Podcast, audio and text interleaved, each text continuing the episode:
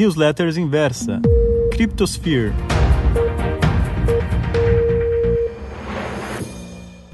Olá, vivemos tempos estranhos. Atualmente há quem trate políticos como heróis, política como time de futebol e dados científicos como algo passível de opinião. Mas, se tirarmos esse falso filtro que alguns têm consistentemente embutido na realidade, seja por necessidade de controle ou para manter um falso sentimento de afirmação, algumas verdades permanecem intocadas. Listei algumas. Primeira, estamos no início de uma grande crise econômica, sem precedentes nessa geração. Ninguém ainda é capaz de afirmar quais são os impactos das políticas de subsídios no médio e longo prazo, mas os primeiros efeitos já são sentidos na gôndola do supermercado e no quanto sobra ou falta no fim do mês para fechar as contas. Segundo, é hora de proteger seu capital. A volta da inflação é uma realidade. Com a redução drástica dos retornos esperados em renda fixa, você precisa de uma nova estratégia para manter o poder de compra daquilo que tem guardado ou pretende guardar.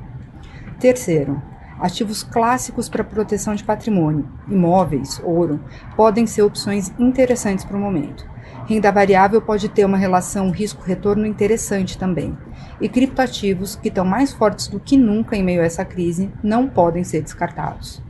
Quarto, Especificamente sobre o Bitcoin, a moeda digital parece ter entrado de vez na tese de investimento de grandes investidores institucionais.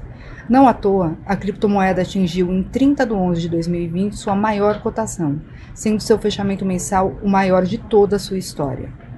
Quinto, ainda alvo de grande especulação no curto prazo, os ativos digitais são altamente voláteis.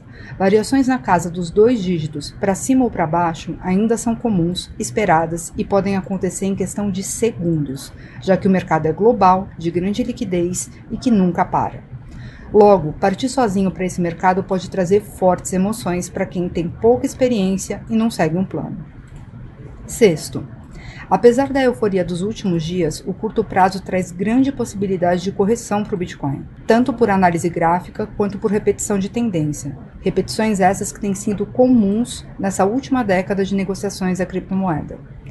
Sétimo, contudo, a aceitação de Bitcoin como reserva de valor vem crescendo assustadoramente. Isso, somado aos seus fundamentos e ao seu desempenho durante a pandemia, traz uma perspectiva de bons retornos a médio e longo prazo.